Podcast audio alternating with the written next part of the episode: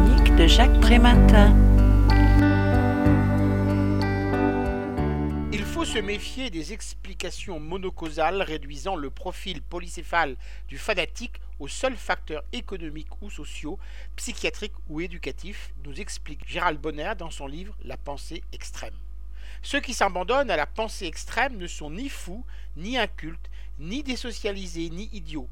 Le croire revient à ériger une zone d'étanchéité nous permettant d'ignorer les croyances tout aussi naïves que nous véhiculons et de refuser d'identifier l'irrationalité d'autrui en miroir avec la part la plus obscure de notre propre fonctionnement. Car le constat est cruel. Les progrès de la connaissance comme ceux de la raison n'ont fait reculer ni les idées saugrenues, ni l'obscurantisme.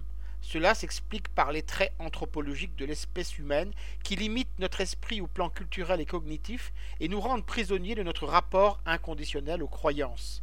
C'est pourquoi l'auteur affirme que l'extrémiste s'appuie sur des thèses cohérentes et adopte des moyens en adéquation avec les fins qu'il poursuit et qui ne nous semblent absurdes que parce que nous ne faisons pas l'effort de reconstruire le cheminement qui les inspire. Comprendre le raisonnement d'un individu et en admettre les termes et conclusions sont deux opérations distinctes. L'auteur s'attache à la première sans tomber bien sûr dans la seconde. Son propos consiste à mettre à jour le mécanisme de la pensée extrême. Il identifie deux caractéristiques fortes dont la combinaison aboutit aux actes extrémistes. La propension à une croyance volontiers ou peu transsubjective, c'est-à-dire la capacité de partage avec le plus grand nombre, et peu ou très sociopathique, le déni du droit de vivre accordé aux autres humains ne pensant pas à l'identique. L'extrémiste désigne donc l'adhésion inconditionnelle à des croyances faiblement transsubjectives et ou ayant un potentiel sociopathique. Autrement dit, toute personne persuadée de détenir la vérité est décidée à l'imposer sur le marché cognitif en éliminant si nécessaire physiquement celles et ceux ne la partageant pas. Sont particulièrement sensibles à cette dérive les sujets confrontés à la frustration quand leurs aspirations et le degré de satisfaction ressenti sont en net décalage. Nos sociétés démocratiques cher les rêves qu'elles suscitent et les déclassements qu'elles font vivre.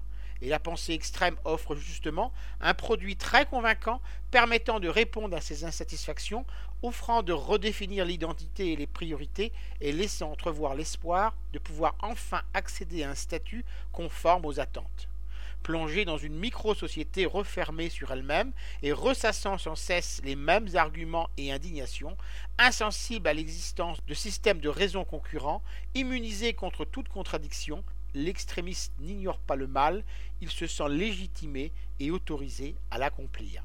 Je rappelle le titre de l'ouvrage que je viens de vous présenter, La pensée extrême, comment des hommes ordinaires deviennent des fanatiques. L'auteur en est Gérald Bonner. Il a été publié aux éditions PUF en 2015. Son livre est vendu au prix de 19 euros. Vous pouvez retrouver le texte de cette critique dans le numéro 1188 de Lien Social. Il est consultable sur le site du journal www.lien-social.com. Je vous dis à très bientôt.